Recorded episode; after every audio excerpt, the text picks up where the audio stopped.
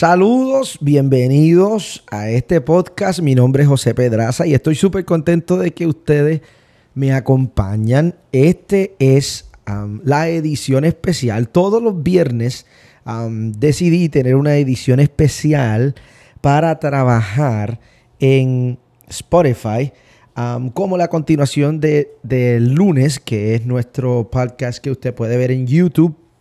Y quiero animarle que vaya a YouTube, que comente con el tema que acabamos de estrenar esta, a principio de esta semana, que ponga sus comentarios, que active las notificaciones y que podamos continuar esta conversación. Esta ocasión, esta, este bonus track, eh, tengo la bendición de estar en New Jersey en esta ocasión y estoy con un querido amigo, el pastor Alex de Jesús.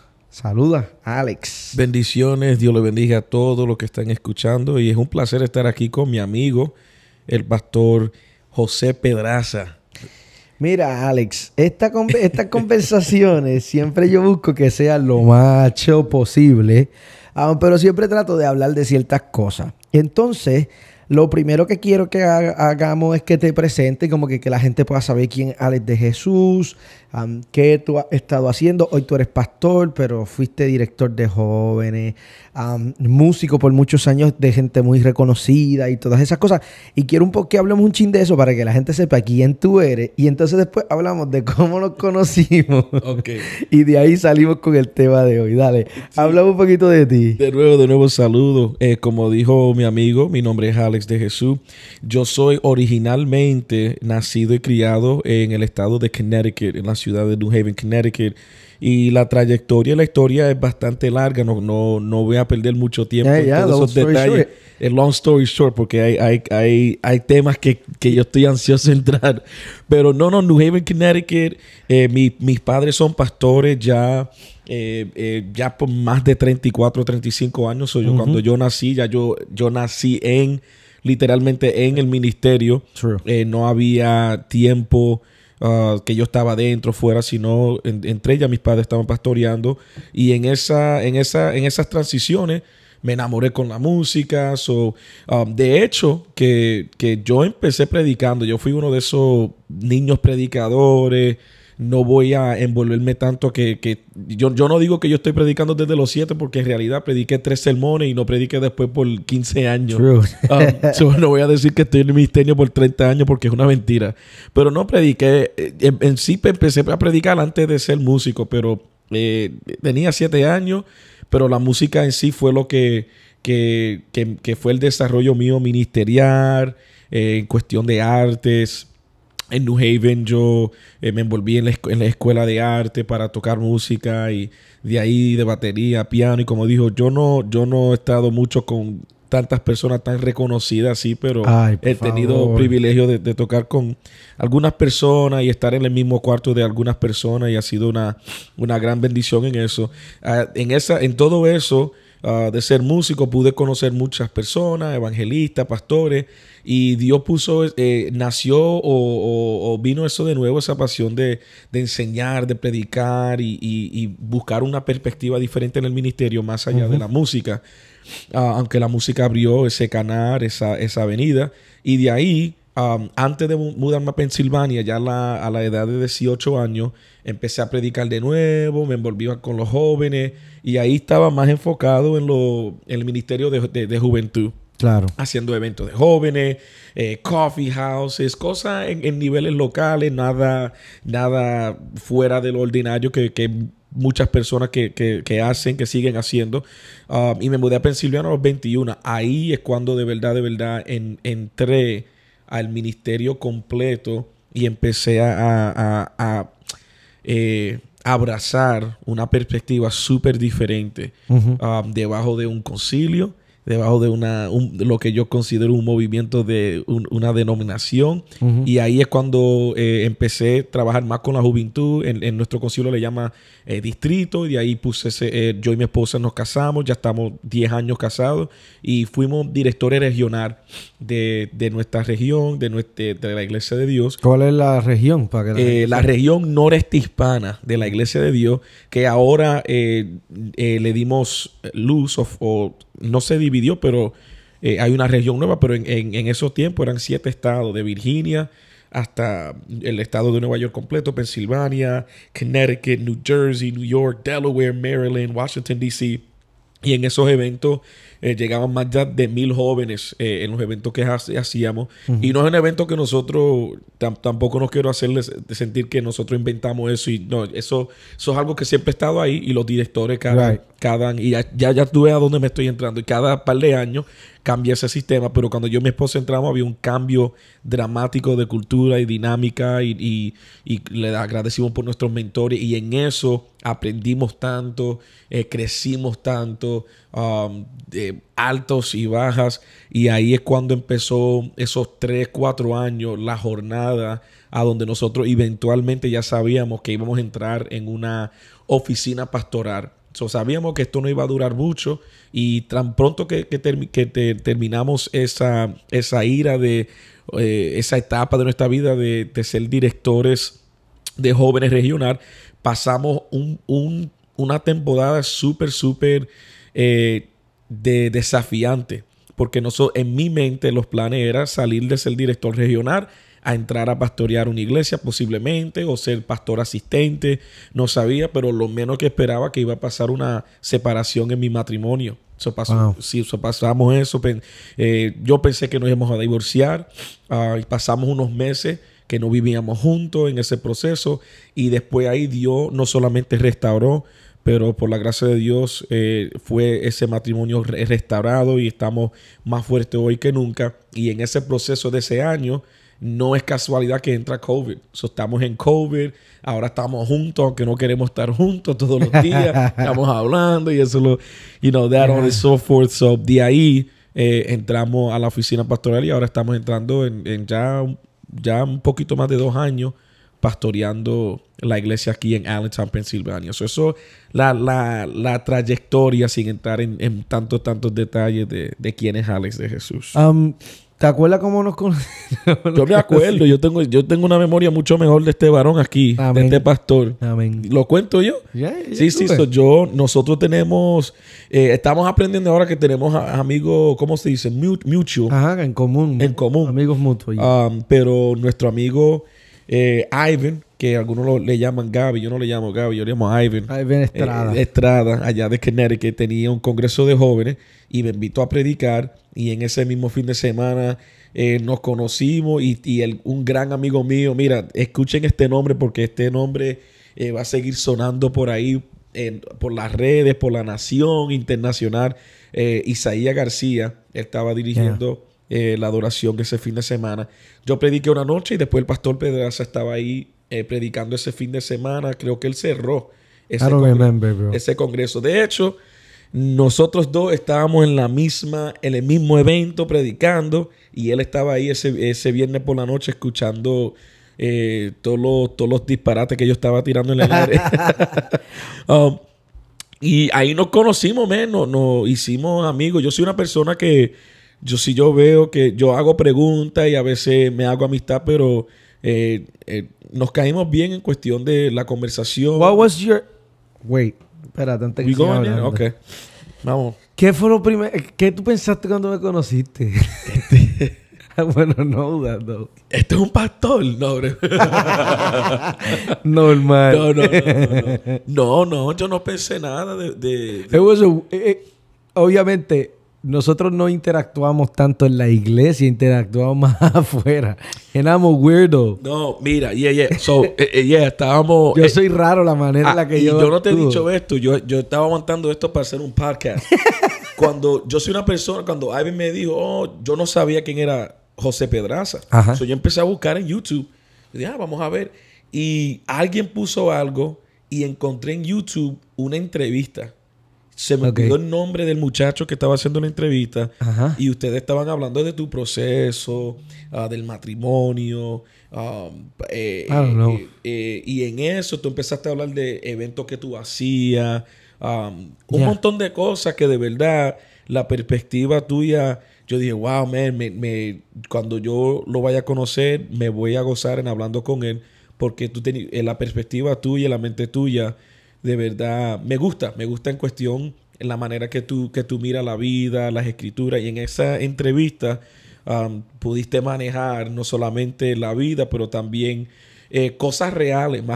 me imagino que nosotros dos y, tú eh, posiblemente más conocemos y escuchamos tantas personas que predican, tienen palabras, pueden sacar a Génesis, nos llevan a Apocalipsis, nos inventa un montón de cosas, whatever, whatever, pero eh, yo creo que lo que me, me fascinó más es tu transparencia, your transparency en hablar de tu vida y cómo, a dónde Dios te estaba llevando y, las transiciones. So, para mí, I, enjoy that. Yo veo eh, más el carácter y detrás de la persona que predica el sermón en mi mente. Yo dije, todo el mundo se sienta con pedraza, cómo tú estudias, cómo tú sacaste esta revelación. Para mí, yo dije, quiero hablar de tu vida, bro. Eso me fascinó más que cualquier revelación que podemos escuchar. Porque para mí, um, whatever. Ah, so, en eso, yo eh, fuimos al mall, estábamos hablando ahí. Después, um, y yo predicando, él me tiró una toalla, tiró una botella de agua. Y yo, este muchacho.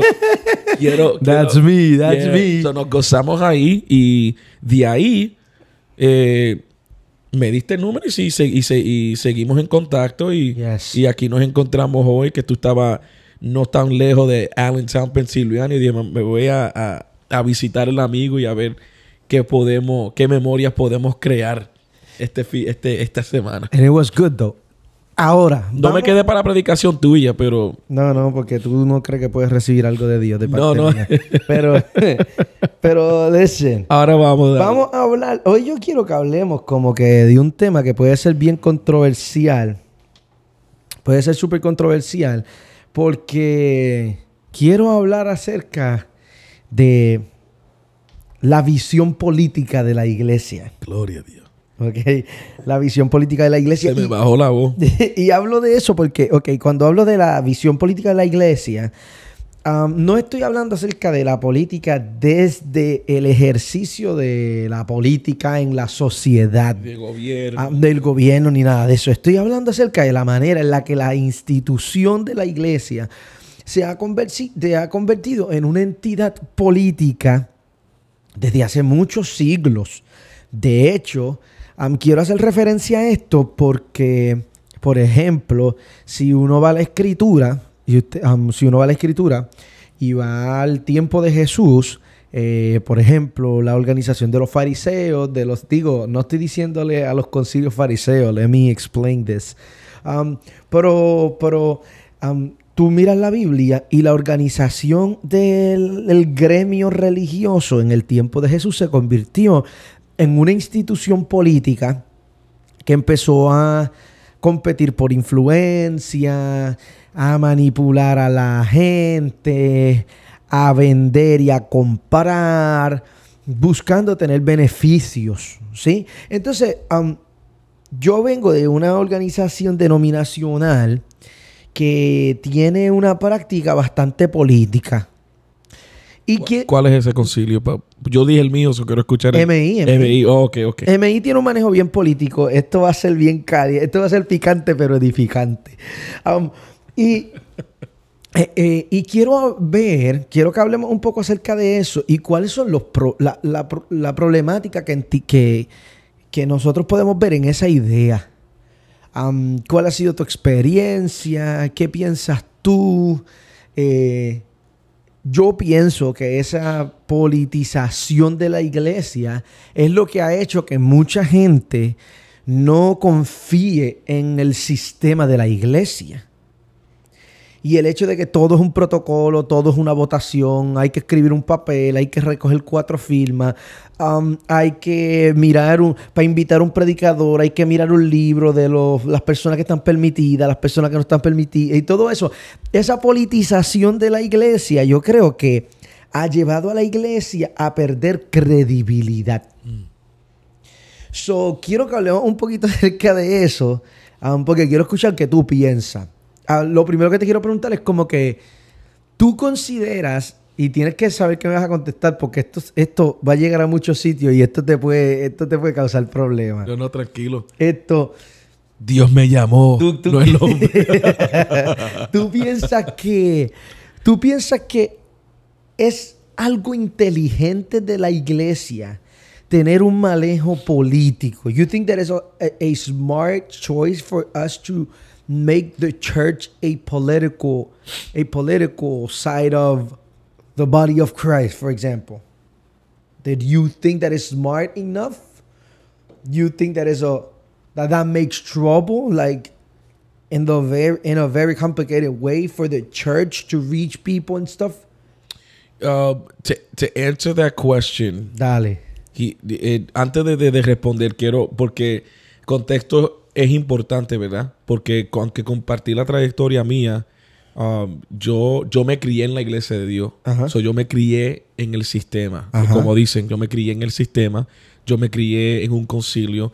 De hecho, de hecho, yo no estaba, nuestra iglesia no estaba tanto dentro de la política de la iglesia de Dios hasta muchos años después que hubo, una- un- hubo unas transiciones a donde empezamos a practicar esas cosas. Ahora, la política todavía existía en nuestra iglesia, pero yo no entendía eso del sistema de iglesia de Dios. Cuando eh, pude ser más, más, más maduro, más eh, eh, en mi edad, eh, esto lo que sea, ya ahora entender, ok, ahora estoy entendiendo el sistema, Right. entender el, el- el ministerio a tiempo completo, ahora entender lo que eran las minutas, las reuniones, las asambleas generales. Sí, todo el protocolo. En- ahora las cosas, yo no sabía nada de eso. De hecho, como músico, yo he estado en miles de concilios, no miles, pero un montón de concilios, un montón de, de eso.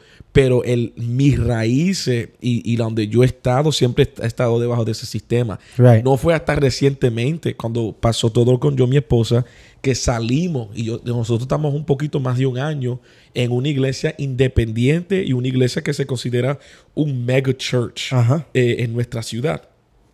Y en eso entendí y aprendí una política completamente diferente. Porque este es el problema mío. Ajá.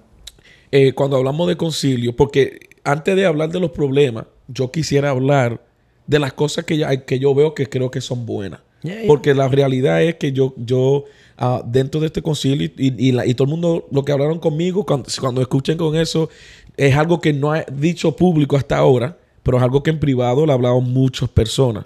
Um, yo honro donde yo estoy, yo creo en honor, yo Yes. creo que yo estoy caminando en obediencia, yo nunca haré algo, eh, a pesar de mi desacuerdo, eh, algo que va a arriesgar o va a, a confundir las personas.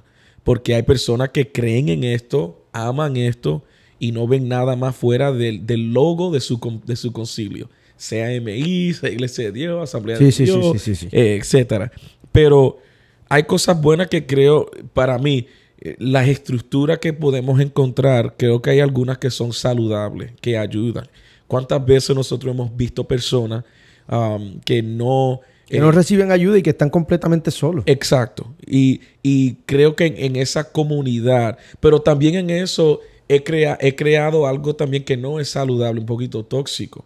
Um, que lamentablemente que si tú no estás dentro de este concilio, no te vamos a considerar, no hablamos contigo, Yeah. tú no estás invitado a, a lo que se llama las mesas. Sí, súper tóxico. so eso, eso no me gusta, pero eh, hay una credibilidad que nos ayuda, hay una, una estructura que a mí me, me ayudaron, que si yo no estuviera debajo de esto, um, creo que estuviera un poquito más perdido en cuestión de haciendo... eh, hay muchas iglesias independientes que no tienen estas estructuras, Claro, estas políticas, claro.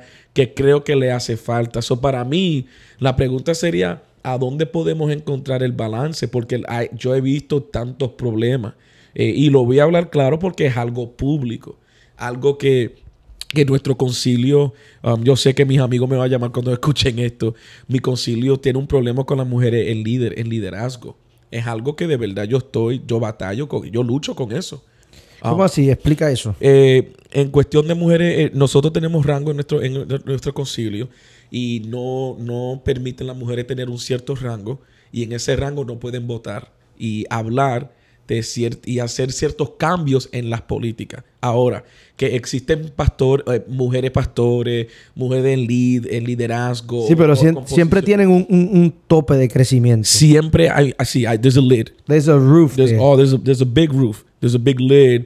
Y en eso hay una lucha. Um, yo no tengo hijos todavía, pero yo tengo eh, personas que tienen hijas, esposas, y dice, wow, so me están diciendo que aquí es, aquí, aquí a donde llegan.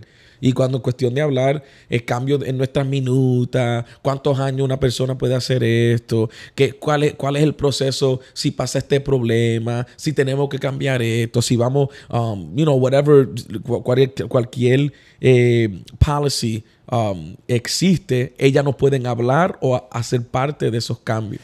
Yo, yo, te voy a decir algo, y esta es mi opinión. Yo me hago responsable de mis opiniones y te libro de toda la culpa. en nombre de Jesús.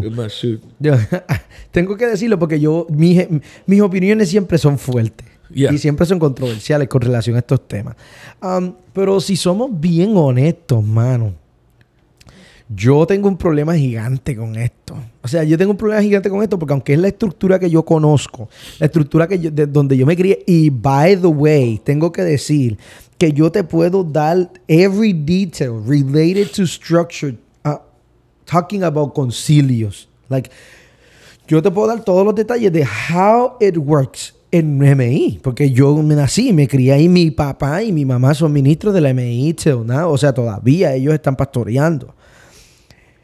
Pero yo considero que uno de los problemas más grandes que tiene la iglesia es que la iglesia ha hecho bien complicadas cosas que debieron ser bien simples. Y aunque yo considero que la estructura es importante y la estructura organizacional es importante porque obviamente si nosotros somos honestos, por otro lado, para efectos del gobierno, we need that. O sea, nosotros necesitamos esa estructura obligado para asuntos gubernamentales y todas esas cosas. Mi problema en verdad es que nosotros hemos llevado a la gente de a pie a involucrarse en el sistema religioso político de la iglesia. Mm. Como que para mí tiene sentido que a nivel organizacional, a nivel de oficina, a nivel de, las personas que trabajan full time, a mí me hace sentido que esas personas estén involucradas en ese sistema. Pero yo pienso que la iglesia hubiese sido más responsable si nosotros hubiésemos vuelto ese sistema, un sistema administrativo for the clerk. Para la gente que está trabajando. Pero la gente de la gente de la iglesia. O sea, ¿por qué un nuevo convertido necesita saberse esto, eh, las reglas del concilio? What the heck? Yo entiendo la doctrina. That makes sense to me sea, como que me hace sentido que yo diga, bueno, pues un nuevo convertido tiene que conocer la doctrina. Fantástico. But why do they need to know the rules? Why do they need to know the, um, like for example, um, who votes, who go to convención? Like, para mí, eh, That's useless. O sea, para, digo, vuelvo y digo que me hago responsable de mis palabras. Ahora vamos, a poner de pie para hablar contigo. Dale. Let's do it. So, so para mí es un problema, man, porque nosotros tenemos que tratar de alcanzar al mundo with the simplicity of the gospel. Si nosotros no logramos alcanzar al mundo con, con lo simple, o sea, el problema es que como las estructuras se han vuelto tan complicadas, la gente le ha perdido el amor a lo simple. La gente le ha perdido el poder. La gente piensa que si, si, es, si es simple, pues eso no es tan poderoso como las cosas complicadas. Sí. Y entonces, eso es un dilema, porque entonces tenemos una iglesia que gracias a la estructura política de la iglesia, tenemos una gente que no son conformes con nada. You need to give them complicated things. Pasa con los predicadores. O sea, llega un momento donde todo es tan complicado y todo es tan eh, un paso para después, tres pasos para lo que la gente le pierde el amor a las cosas sencillas. Sí.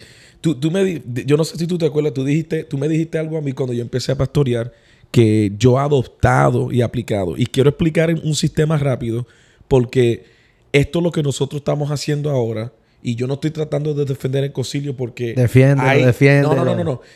Yo soy yo una iglesia de tantas iglesias que por seguro, y yo sé que ellos no están haciendo lo que estoy haciendo, ¿verdad? So, en nuestro concilio eh, sí hay reglas y sistemas, pero hay muchas cosas que yo no, no sigo y, no que no los quiero seguir, es que yo no los adopto porque no estoy contigo, no creo que son de beneficio a personas que alguien se convierte, no es de beneficio yo pasar ese proceso. Y tú me dijiste algo que yo hasta este día lo, usamos en la iglesia. Eh, el servicio, el servir al reino, nosotros los usamos como una recompensa. Ya. Y cuando tú me dijiste eso, y dije, wow. Porque eso cambió. But that's the political side of, of it. O sea, la, la idea política. Es como que nosotros, para tú servir en la iglesia, tú tienes que hacer esto y esto y esto y esto y esto. Y en your reward, tu recompensa por hacer eso es servir. Sí. That don't make sense. Eso no es lo que nosotros hacemos, ¿verdad? Y, y quiero hablar prácticas. Nosotros, yo, yo, yo no tengo eso lo que es, y no estoy hablando malo de nadie, pero yo no tengo No, eso lo que dale. se llama visión y misión. Yo no, yo creo en visión y valores. Ok. Misión para mí es algo de- del concilio que he tomado. Esta es la misión de la iglesia. ¿Cuántas iglesias tú conoces? ¿Cuántos pastores tú conoces? Este- esto es tu iglesia local. Esta es mi iglesia local. Ok. ¿Verdad? Que, que tienen una misión y no siguen nada de la misión. Right. La misión es alcanzar vida para Cristo. Nunca evangelizan eh, para de esto y en lo otro. Y en la ciudad de, de whatever, a donde tú estés. Y no hacen nada de la misión. La misión es algo que tienen escrito ahí y la mitad de la iglesia ni lo tiene mem- memorizado. So, yo tengo valores. Eh, tengo eh, ocho valores que nosotros tenemos y Ok. y dentro de esos ocho valores son valores como sinergia. ¿Qué es sinergia? Nosotros eh, creemos en multigeneraciones. So, yo creo que eh, aunque tenemos ministerios diferentes de hombres, mujeres, jóvenes adultos, en, en niños, lo que sea, creemos en cine. Hay, hay, eh, hay cosas intencionales que nosotros hacemos para intencionalmente unir las generaciones. Hay-. Tenemos personas que ya tienen sus 60, 70 años o más y tenemos personas que tienen sus 30 años que posiblemente en un día regular, conversación regular, no, no se van a hablar. Ok. So, tenemos eh, eventos intencionales a donde queremos empujar esas dos generaciones a hablar. Eh, tenemos momentos a donde tengo esa anciana, mira, vamos a estar orando y ella va a orar por nosotros en este día porque yo, yo creo en eso. Ok, so, moviendo hacia adelante, eh, en- con esos valores, yo creo que los valores son cosas que son parte de tu vida que te ayuda a cumplir la visión. Y ahora estoy entrando en la política y el sistema de la Gi- iglesia. Give me one second. Es que, es que los valores vienen siendo, por decirlo de alguna manera, los valores vienen siendo el primer paso para cumplir con una cultura. La, cultura, correcto. la cultura es la manera, the way that we do church, la manera en la que yo hago la iglesia, la manera en la que yo hago ministerio. Entonces, los valores son como que esas cosas que identifican ese primer paso para tú entender cómo lo hacemos. Pero no funciona. Mírame, una de las cosas que yo necesito hablar contigo, que te va a causar muchos, muchos, muchos problemas a ti, Tira, tira. es que, hermano, no funciona. Los concilios se están muriendo, bro. No, no, no, no. Yo no lo digo, yo no lo digo Dale, como dale, una, dale. yo no lo digo como una crítica. O sea, lo digo, No. lo digo mirándolo desde afuera. Yo que soy un pastor que vengo de tener una relación denominacional. O sea, yo vengo de ser nacido y criado en un concilio. Y ahora soy pastor de una iglesia independiente. Pero todavía voy a ambos. O sea, todavía voy a iglesias denominacionales y todavía voy a iglesias no denominacionales. Y, bro, las organizaciones denominacionales están envejeciendo y muriendo, bro. Pero están envejeciendo y muriendo porque yo creo que le hemos hecho tanta resistencia a los cambios. Y nos he- hemos querido amarrarnos a barcas que se están hundiendo solamente porque son seguras para nosotros. Entonces, tenemos una iglesia que se ha vuelto disfuncional ante el mundo. Y para mí es más importante las votaciones de quién es el subtesorero de no sé qué, que being responsible with the local church.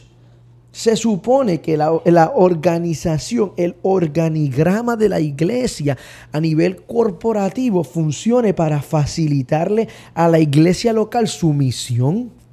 Pero no se ha vuelto eso, se ha vuelto una política, una votación, una campaña, eh, quién va a ser el obispo, quién va a ser el presidente, quién va a ser el supervisor. Y, y esto- y estoy contigo. Y, y me fui un poquito cuando estaba hablando de los valores, porque el punto mío que quería hablar es que aún dentro del sistema, yo no me ha, conform- me, me ha conformado Ajá. a ese sistema, porque eh, yo hay cosas que yo aplico y yo los aplico a mis líderes eh, centrales, que son maduros y entienden, mira, estamos debajo de esto, tenemos que ser obedientes a esto. Right. ¿verdad? Lo que, los creyentes nuevos que entran, yo no le estoy tirando reglas. Yo no estoy. Y, al- y algo que le estoy ag- agradecido, por lo menos, no, puedo- no voy a decir concilio porque no es concilio. Algo que estoy agradecido por mi región, que está debajo del concilio. Nosotros no hacemos votación ni nada, hacemos las convenciones. Las convenciones de nosotros son sesiones por la mañana que para informativo y cosas. Eh, informativo, liderazgo y después servicio por la noche. Nosotros tenemos una sesión en otro mes, en otro día, específicamente para votar y los que llegan y reciben esas cartas son personas de, no estoy diciendo que me que todavía estoy de acuerdo todo lo que estoy diciendo que en cuestión de alguien que está en mi iglesia especialmente la iglesia, la iglesia mía ahora estamos muchos nuevos creyentes eh, creyentes que, you know, recientemente y, y maduro espiritualmente. cuando yo los traigo a estas convenciones, ellos no están viendo las votaciones, ellos solamente están en servicio y cuando voy a, las sesiones, yo lo, ellos saben, ok, mira, este fin de semana estamos haciendo esto y a veces me preguntan y, y de hecho hicimos una votación otro día, pero este es mi punto, porque voy a decir esto, pero Dale. me quiero quedar en este lado a propósito para, para porque si voy contigo, pues podemos terminar la conversación ahora. Quiero, quiero, I want to be the other side. Dale. Yo, de verdad, de verdad, this is going to get me in trouble. Yo estoy contigo. I think, I, I believe it's dying. I believe that si no hay un cambio dramático. Yo. los ministros de mi generación, they're not part of the of the organization anymore. No, y, la mayoría, la mayoría de los la mayoría de los líderes que se desarrollaron conmigo, los que no terminaron en el mundo porque los mandaron al mundo por el sistema político, por la regla, algo fuerte. por la sistema, por la no sé qué, a los que no mandaron al mundo. The rest of us, nosotros no estamos y no es porque no queremos. Porque si, mírame, si yo hubiese tenido la oportunidad de, ser parte de una organización con una mentalidad de avance, si yo hubiese podido ser parte de una organización, esto, esto va a ser bueno de verdad. tengo, algo aquí picante. Si yo hubiese podido ser parte de, mantenerme como parte de la organización sin tener que convertirme en otra persona, yo hubiese, yo todavía hoy, yo, porque yo amo la presencia de Dios, porque yo amo la estructura, yo me crié en ella. A mí me enseñaron a amarla. Pero es que llegó un punto que fue insostenible para mí. ¿Tú no crees lo que Pablo dice que para los judíos son judíos los gentiles son gentiles. Bueno, los judíos con los judíos, los gentiles con los gentiles. Ahora bien, el contexto de lo que está hablando el apóstol Pablo es diferente a eso, pero a lo que voy con esto es que, mano, si yo hubiese podido quedarme, yo me quedaba. Pero el problema es que la estructura no avanza. Correcto, Nosotros, tenemos un, nosotros tenemos un evento de jóvenes hace 50 años y no cambia solo porque es nuestra tradición. Bro, and it's falling off, se está cayendo en pedazos. No, cuando tú tienes una, organización, y, esto es bien fácil, tú darte cuenta que la organización se ha sumido más en la política que en una visión de reino, de, avance de la iglesia. Eso es bien fácil. Cuando tú, tienes, cuando tú miras y tú tienes una organización que ya no está formando líderes. Se escucha esto. Esta, esta es mi pregunta. Porque me gusta lo que dijiste, porque eh, siempre asociamos eso con mentalidad del reino, avanzar y esto. Yo puedo contar, y, esta es la última vez que lo voy a decir porque ya yo lo dije. Uh, this is gonna get me in trouble, but whatever. Ya, ya, lo dije al principio, Yo tengo más amigos fuera que estaban en el concilio y salieron de concilio. Y yo no estoy, estoy hablando de amigos que son líderes, que eran líderes locales o son líderes locales y, o pastores. Influyentes, ya. Y yo tengo más amigos que estaban y se fueron que tengo que, que, tengo que están y se quedaron. Puedo contar con una mano que lo que todavía está. Y voy a ser súper sincero. Ahora, este es el otro y Hay, y hay veces, y hay veces que no es que se quieren ir. No, eso ahí es donde yo voy. Hay, veces que no es que se quieren ir. después salen, pero después este es mi este es mi, mi no mi este es mi problema, dale, dale, Dale. Salen del sistema para entrar en otro. No quiero estar debajo de. Ok. Dale, dale, dale, dale, dale, dale. que le iba a gustar esto pedraza. Dale. Que están debajo de una cobertura y dicen, no me gusta esto, y después quieren ir debajo de un apóstol para entrar. No. Sí, pero tú sabes por qué. Déjame terminar. Dale, dale, Dale, dale, dale, eh, quieren entrar en otro sistema y de lejos yo digo, no es que yo no estoy de acuerdo, porque mi concilio no cree en, apóstol. Yo no estoy de acuerdo, pero dale. dale. Pero salen de aquí, quiero ir debajo de esta cobertura. Y yo dije, but you're going into another system. Pero tú sabes cuál es la diferencia. Dale. Te voy a decir cuál es la diferencia. Estoy, am I off? No, no, no, no, no, sense? no, no, no, it makes sense. Listeners, am I making sense? Sí, right, sí. right in the comments. O sea, o sea, eh, Escriben algo ahí en los comentarios. Tiene Wow. sentido. Ahora, mira la diferencia. La diferencia, porque, by the way, mi transición ministerial ha sido esa. Yo vengo de una iglesia denominacional conciliar a pasar a una cobertura apostólica de la que me arrepiento y me arrepentiré toda la vida. Yo espero que el que fue mi apóstol y mi cobertura escuche esto. y Yo me arrepiento de haber estado debajo de él. Eh, porque eso me hizo un daño brutal, pero eso es otro tema de que vamos a hablar después. Yo quiero que y a rayos. Ese es otro tema de que vamos a hablar después. Pero escucha lo que te voy a decir. El próximo podcast va a ser traumas de la cobertura. El- Pero la diferencia es que el sistema político de la organización denominacional tiende a ser un sistema político castrante. Y a rayos. El sistema eh, es un sistema político este asunto de las coberturas, pero la diferencia es que la gente tiene la capacidad de pastorear su propia iglesia. Because they're looking for accountability. That's it. Ellos están buscando a alguien que los guíe, alguien que los aconseje.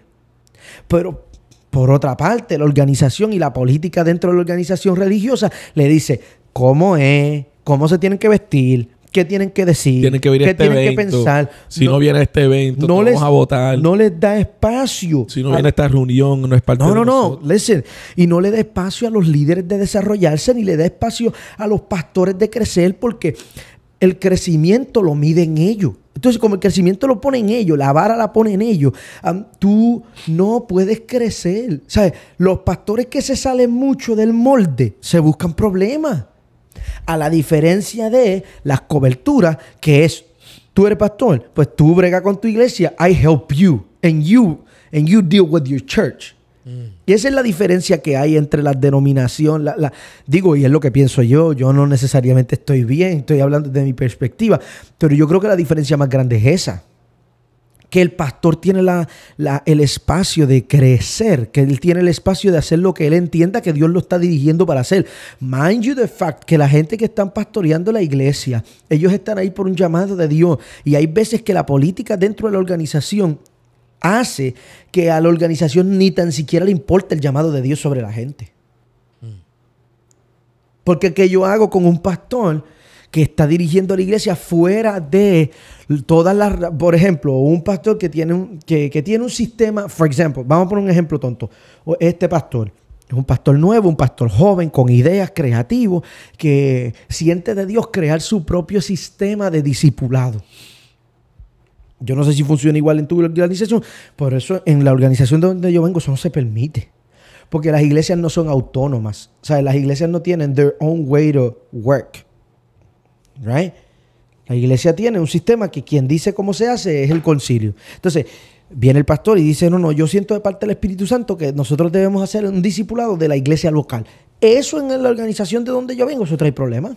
So, en la, organización a donde tú estabas, ellos no pueden tener su propio discipulado, curriculum y todo eso. No, no, no, no, Oh, no, no, no. Nosotros podemos hacer eso. No, de, donde yo vengo, de arriba envían los libros de, del discípulo que no sirven. Que eso es otro tema, pero Nosotros tenemos eso, pero no hay nadie que está encima de nosotros diciendo, oh, tú no estás siguiendo eso, porque en la iglesia mía no tenemos, nos- yo creo lo mío. Aunque existe uno. ¿y para qué Pero estás en un concilio? ¿Ah? Ah. ¿Para qué estás en un concilio? Yo estoy en el concilio porque yo no planté esa iglesia. Está bien, está bien, pero a esto es lo que voy, a esto es lo que voy como que esta, esta idea más normal. Te va a meter en problemas. No, no, no, yo no, porque yo no me debo a nadie, tú te vas a meter en problemas. Porque tú tienes overseers y, eh, y pre- presbíteros y eso. Yo no tengo, yo tengo a Cristo y al pastor Jari Nieves. Eh, ahí voy con esto, bro. El problema es que, mano, So, tú, yo, yo creo- tenemos una iglesia que se está, no está, cre bro, dejamos de crecer hace años. Pero como tenemos gente con uniforme en las actividades, we don't care. y eso es un problema. Porque ese era el problema de Jesús con los fariseos. O sea, gente que están pretendiendo de una cosa que ya no viven, que fue parte de tu historia, que we honor God for whatever he do in your story, pero man, estamos en el día de hoy. No podemos estar hablando, no podemos seguir hablando. La iglesia tiene que cansar de hablarse de lo que pasó hace 40 años. Yeah. Pero, ¿por qué hablamos de cosas que pasaron hace 40 años? Porque no está pasando nada ahora, Ale. No está pasando. Bro, la, bro, los ministerios de jóvenes de las instituciones denominacionales llevan 10 años que los números han bajado drásticamente. Estamos hablando de que las organizaciones denominacionales han perdido más del 75% de la juventud que los que fueron jóvenes no son ministros. Hay organizaciones denominacionales que tienen iglesias quedándose sin pastores y no tienen a quién enviar porque no hay nadie queriendo ser pastor en esas organizaciones. Bro, esto es un problema grande. Porque en 40 años no vamos a tener iglesia. Hmm. Yo no lo digo como una crítica porque yo quiero ser el que el más que critica y el más controversial. Es que a mí me preocupa, bro. Se está muriendo la iglesia. Claro, claro, vamos a ser honestos. Hay algunos de, los que me van a escuchar que van a decir que la iglesia no se puede morir porque la iglesia es el cuerpo de Cristo y la iglesia es temporada por el Espíritu Santo. No estoy hablando desde el sentido espiritual de la iglesia, estoy hablando desde el sentido eh, estructural, desde el sentido funcional de la iglesia. Tenemos una iglesia que está perdiendo fuerza. ¿Qué, qué tú crees que es la solución? Porque yo estoy contigo. Yo no estoy. We're not far off in our thinking. Esto es algo que yo empecé a decir el año pasado. La cultura no se puede romper, solamente se puede edificar. Ok. Yo no. Y, y que, what do I mean by that? Jesús no se convirtió en un fariseo para tratar de decir, ahora yo vengo a, cumplir la ley dentro de esto para romper lo que ustedes hicieron. Él dijo, no, esto, ya ustedes hicieron esto encima de la ley que fue establecido. Ustedes crearon su propia doctrina encima de, la, de, la, de las leyes. Para yo entrar y romper, eso ya está hecho. So, él hizo lo, lo, de él y desde afuera los fariseos, este está sanando en el, en el día sabático, él está haciendo esto, lo otro, él no puede hacer esto. Pero Jesús no se hizo fariseo. Claro. Se hizo carne, pero no se hizo fariseo. Él dijo, voy a entrar, pero voy a cumplir, pero para tratar de romper algo, no, ya la cultura, y, y después lo, en el Antiguo Testamento, de esta manera que la perspectiva que yo tengo, para, para la nueva cultura ser creada, la generación se tuvo que morir. Esa generación que salió de Egipto no iba a sobrevivir dentro de la... Por, más que podemos cambiar la historia, en, esta, esta mi mentalidad loca, se tenían que morir. Podían salir de Egipto, pero no, podían entrar en la tierra prometida por su mentalidad y su cultura. De hecho, querían regresar, no, no querían el desierto, querían ser esclavos de la comida. Que esto, porque aunque querían liberación, nunca podían entrar porque esa cultura estaba dentro de ellos. Ellos querían libertad, pero no querían un proceso de liberación. Correcto. Y es lo que está pasando con esta. Ahora. para mí es porque estoy contigo. ¿Cuál es? ¿Cuáles, ¿Cuáles son soluciones? ¿Tú, ¿Tú crees que existe, esta es la pregunta, ¿tú crees que existe soluciones dentro del sistema o crees que el sistema se tiene que morir y, y algo nuevo se tiene que crear? No, no, no, porque yo no soy, yo no tengo una mentalidad progresista acerca de la iglesia, yo no soy de los que creen que todo tiene que, que, estar cambiando. Ahora, yo te voy a decir cuál yo creo que es mi, cuál yo pensaría que es la solución. La primera, el primer paso para eso yo considero que es being honest. Ser honesto con dónde estamos. That's good. Y dejar de creernos que nosotros somos el concilio más grande de... Ningún concilio es grande ya. Lo que pasa es que tú eres...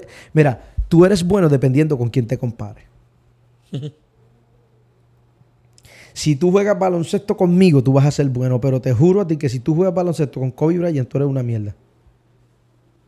Rest in peace. A, lo que me refiero con eso, a lo que me estoy refiriendo con esto es que tú eres bueno cuando tú te comparas con alguien que es menos bueno que tú. ¿Entiendes? Pero si tú te comparas con alguien que es bueno de verdad, ahí tú te quedas corto. Y ese es el problema de la iglesia. Nos seguimos comparando con gente que están en más crisis que nosotros y por eso yo me creo que yo soy él.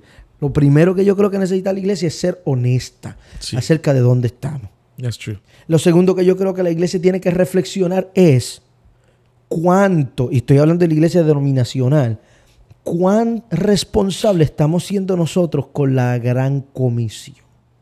Mm. Cuán responsable yo estoy siendo. O sea, yo miro mi estructura. Esa, es la visión de cada concilio, la gran comisión. Pero no están alcanzando a nadie. Dale, dale. Entonces, dale. Yo lo, lo segundo que tengo que hacer es reflexionar ok, yo estoy haciendo todo esto, pero todo esto está sirviendo para cumplir la gran comisión de manera efectiva. Porque no es tener números en el informe de final de año.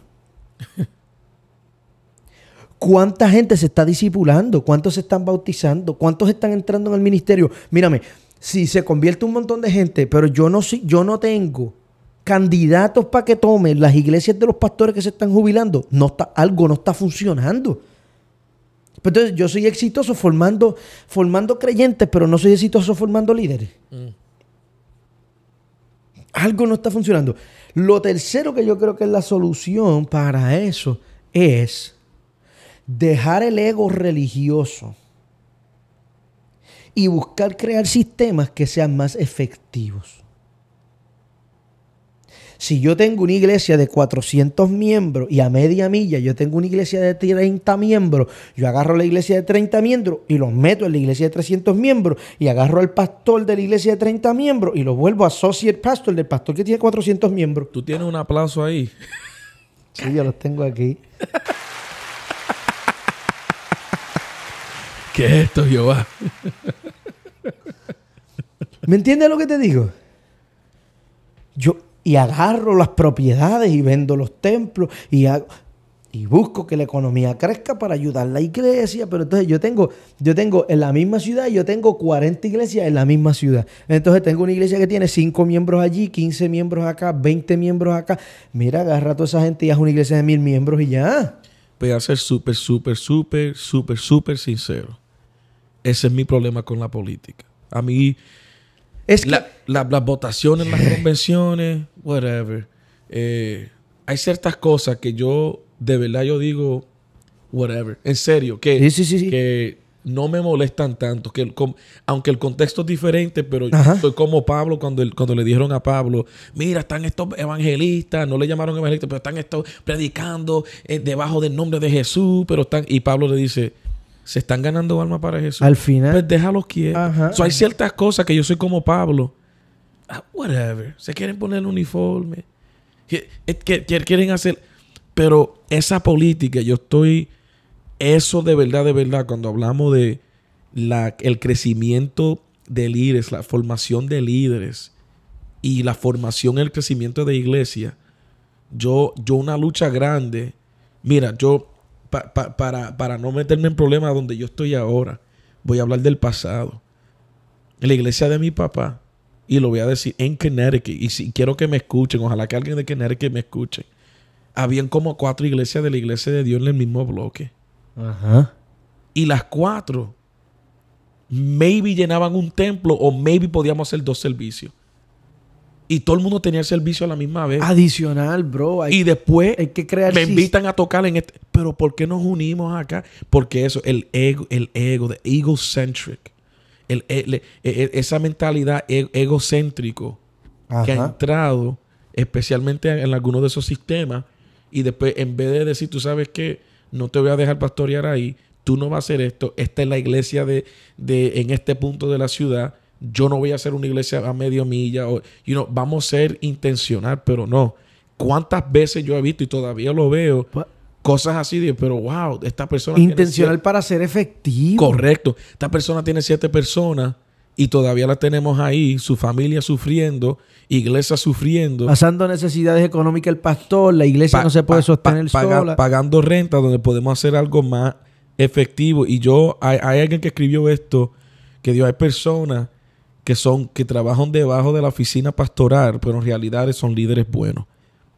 En una iglesia serían, serían un, un, buen líder del alcance de comunidad, pero funcionando como pastor. Pastores horribles, pastores que no funcionan, pero pueden ser líderes súper efectivos. Y no hay nada malo con eso. No todo el mundo es llamado a ser pastor.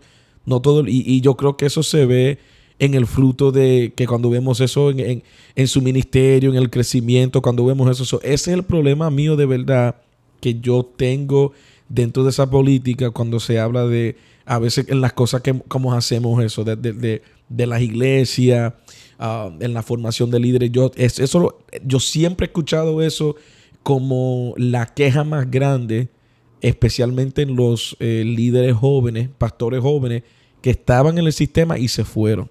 Se fueron por, yo creo que esas son las dos razones más grandes en cuestión por qué me voy. Y me gusta como tú lo pusiste, me voy de esta cobertura porque prefiero estar en un lugar donde me van a hacer contable y formar en vez de estar en un lugar cuando estamos haciendo cosas por hacerlo y de verdad no tenemos sentir. Para decir, wow, tenemos tres iglesias en nuestra ciudad. Pero cuando a esas tres iglesias, Pero esas iglesias están haciendo... Y ese es el asunto, bro. that's where I'm at. Ese es el asunto. Yo pienso, y, y cerrando, porque ya llevamos una hora hablando, aunque no, No, lo ¿de verdad? Yes, sir. Yeah. Llevamos una hora hablando, aunque no lo parece. No, es, uh, Yo, dale, dale. para cerrar, yo pienso que la iglesia debe dejar de volver, debe renunciar a ciertas cosas. Hay unas cosas que la iglesia renunció a ellas que la iglesia nunca debió renunciar a ellas. Y hay otras cosas que la iglesia adoptó que jamás debió adoptar. Y en el punto en el que se encuentra la iglesia, en esta generación, que está cambiando tanto, esta generación que tiene tantos retos sociales, tantos retos educativos, tantos re- si la iglesia no se reinventa, es- los millennials van a acabar con la iglesia. En el sentido de que la iglesia se va a volver tan y tan y tan y tan irrelevante al mundo que la iglesia lamentablemente no va a seguir, no va a volver a alcanzar más gente. Hablando acerca de la estructura, hay gente que va a pelear porque va a decir, no, pero que la iglesia es, la- es el cuerpo de Cristo. Sí, sí, sí, sí, pero en el contexto de esta conversación, yo creo que si nosotros tomamos tiempo para renunciar a aquellas cosas y nos volvemos a Dios, de verdad, de verdad, de verdad, nos volvemos a Dios, a buscar que sea Dios el que dirija la iglesia. Nosotros decimos que Dios quita reyes y pone reyes, bla, bla, bla, bla. Pero la verdad es que nuestra política está dirigiendo la iglesia y Dios no está dirigiendo esta iglesia. Algo que quieras decir para cerrar, bro. No, no tengo nada que decirles. Eh, saludos a todos los que estén escuchando. Eh, escríbenos un mensaje directo, un direct message. Si tienen preguntas, si tienen quejas. De Pero hecho, Me gusta la conversación. Yo sé que o, o posiblemente, o- ojalá podamos seguir en una parte 2 o parte 3. Pero de verdad um, ha sido efectivo Aquí- la conversación. Pero estoy contigo, men. Creo que, que necesito, estoy orando que, que por los cambios. Necesitamos cambio, cambio, cambio en, en nuestro sistema. Yo sé que algunos no están de acuerdo. Yo sé que hay obispos, apóstoles, previstos. Yo no sé qué concilio tú repetes, no están de acuerdo. No lo digo para hacer, eh, para deshonrar o para ser ese tipo de persona, lo que me quieran llamar.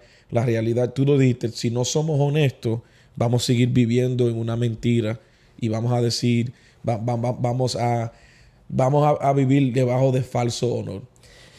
y eso es bien importante Eso que nosotros... tópico. Ah, I don't, I don't want to live in false honor. Yo prefiero ser honesto y honrarte de decir que te estoy honrando y, y- y- y- y no, y no expresar de los problemas que estamos teniendo y, y hablar de, de las situaciones en sí que, que debemos de hablar o, o confrontar.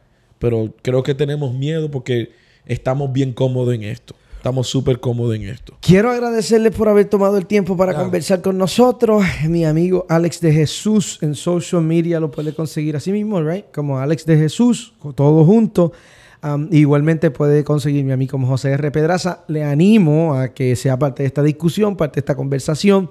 Eh, y aquí mismo en Spotify haga sus preguntas y sus comentarios. Y si no, vaya a nuestras redes sociales y comparta alguna de sus preguntas para que sigamos esta conversación. Un abrazo para todos. Nos vemos en el próximo episodio.